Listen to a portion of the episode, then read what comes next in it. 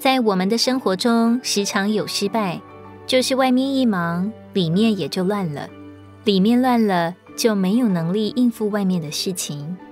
看看海，在它表面不知道有多大的变动，因为浪可以打得很高，风可以吹得很大，但是海的深处一点都不动，平静得很。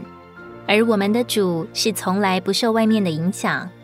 当船上风浪顶大的时候，主耶稣在睡觉。门徒却喊叫说：“我们丧命了。”当不幸的心还存在的时候，安息就没有了，平静的心也乱了。但当你里面一直与主有交通，就能胜过一切外面的环境，使我们能借着相信他、顺服他，里面就有真正的安息与平安。所以，无论环境怎样的恶劣，要看见主在你里面。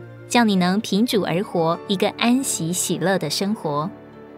以赛亚书三十章十五节，主耶和华以色列的圣者如此说：你们得救在于归回安息，你们得利在于平静信靠，你们静自不肯。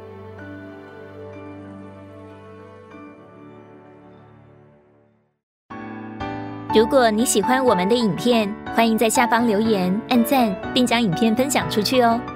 天天取用活水库，让你生活不虚度。我们下次见。